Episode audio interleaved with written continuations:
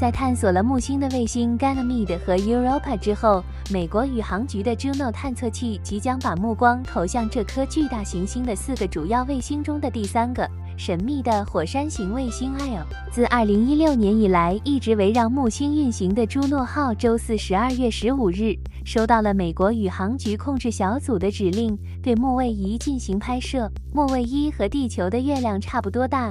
在接下来的一年半时间里，木卫一将继续成为朱诺号的焦点，因为该探测器总共飞越了九次月球，其中两次将使探测器进入距离其表面九百三十英里（一千五百公里）的范围。作为比较，猎户座航天器在最近结束的阿特米斯一号任务中飞过地球的月球，高度更近，只有八十英里。一百三十公里。美国宇航局在一份声明中说，这次飞跃将使科学家们能够对这颗被岩浆包裹的卫星进行第一次高分辨率的监测活动，研究木卫二的火山以及火山喷发如何与木星强大的磁层和极光相互作用。朱诺号之前曾对木卫二进行过一次短暂的观察。二零二二年六月。该卫星在大约五万英里（八万公里）的距离上与木卫二擦肩而过。木卫一与冰封的卫星 Ganymede 和 Europa 非常不同，这两个卫星被认为在其冰冻的表面下隐藏着水的海洋。科学家们认为。这可能孕育着原始形式的生命。相反，木卫二的表面覆盖着从散布在月球表面的数百座火山中喷出的熔岩湖。根据美国宇航局，一些熔岩间歇泉喷发到几十英里或几十公里的高空。尽管木卫二不太可能承载生命，与木卫二和欧罗巴不同，科学家仍然渴望详细了解这颗卫星。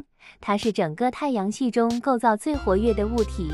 对木卫二的观察是朱诺号扩展任务的一部分。该任务于二零二一年开始。团队真的很高兴。朱诺号的扩展任务包括对木星卫星的研究。朱诺号首席调查员、圣安东尼奥西南研究所的斯科特·博尔顿在声明中说：“随着每次近距离飞跃，我们已经能够获得大量的新信息。”博尔顿补充说，尽管朱诺号的传感器主要是为了研究这个气态巨人，但他们在检查木卫二的卫星时也一直在提供出色的结果。二零二一年对木卫二的飞跃产生了大量关于该卫星的表面、磁场、内部以及与木星磁层的互动的论文。二零二二年九月对欧罗巴的飞跃产生了有史以来第一次对这个冰雪世界的冷冻外壳的三维观察。朱诺卫星的微波辐射计 MOBIRE 仪器的测量结果，甚至让研究小组首次窥探到欧罗巴和木卫二的冰层之下。